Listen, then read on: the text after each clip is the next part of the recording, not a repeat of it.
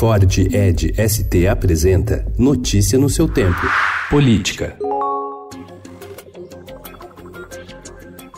Uma batalha que envolve cerca de 2 bilhões e meio de reais deve recomeçar na próxima semana no Tribunal Regional Federal da Terceira Região, TRF3. Trata-se do julgamento de ação civil pública proposta pelo Ministério Público Federal para liberar de vez os recursos do Fundo de Defesa dos Direitos Difusos, uma das prioridades do ministro da Justiça, Sérgio Moro. A liberação dos recursos pode chegar a 332 milhões de reais neste ano, ante cerca de 3,6 milhões em 2018. A Advocacia Geral da União, porém, apresentou recurso, alegando que o dinheiro seria necessário para o equilíbrio fiscal do governo federal. O caso está agora nas mãos dos 15 desembargadores que compõem a chamada Corte Especial do TRF3. Sem espaço dentro das legendas e longe da articulação política dos líderes para emplacar seus projetos, deputados de primeiro mandato criaram um grupo paralelo, suprapartidário, para tentar ampliar sua influência na pauta da Câmara. O grupo, autodenominado Grupo Parlamentar Suprapartidário, já se reuniu com o presidente da Casa, Rodrigo Maia, para discutir as propostas da nova bancada.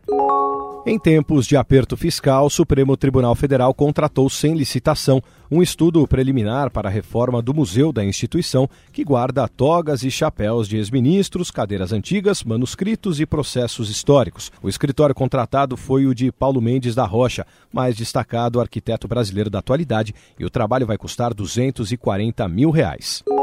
O ministro da Justiça Sérgio Moro e sua mulher Rosângela visitaram ontem o presidente Jair Bolsonaro no hospital, onde ele se recupera da nova cirurgia. Também neste domingo, o deputado federal Eduardo Bolsonaro compartilhou em uma rede social um vídeo que compila críticas à chamada CPI da Lava Toga, que parte do Senado defende para investigar integrantes do STF. É a primeira manifestação pública do deputado após seu irmão Flávio ser alvo de críticas políticas por atuar contra a criação da comissão. Notícia no seu tempo. É um oferecimento de Ford Edge ST, o SUV que coloca performance na sua rotina até na hora de você se informar.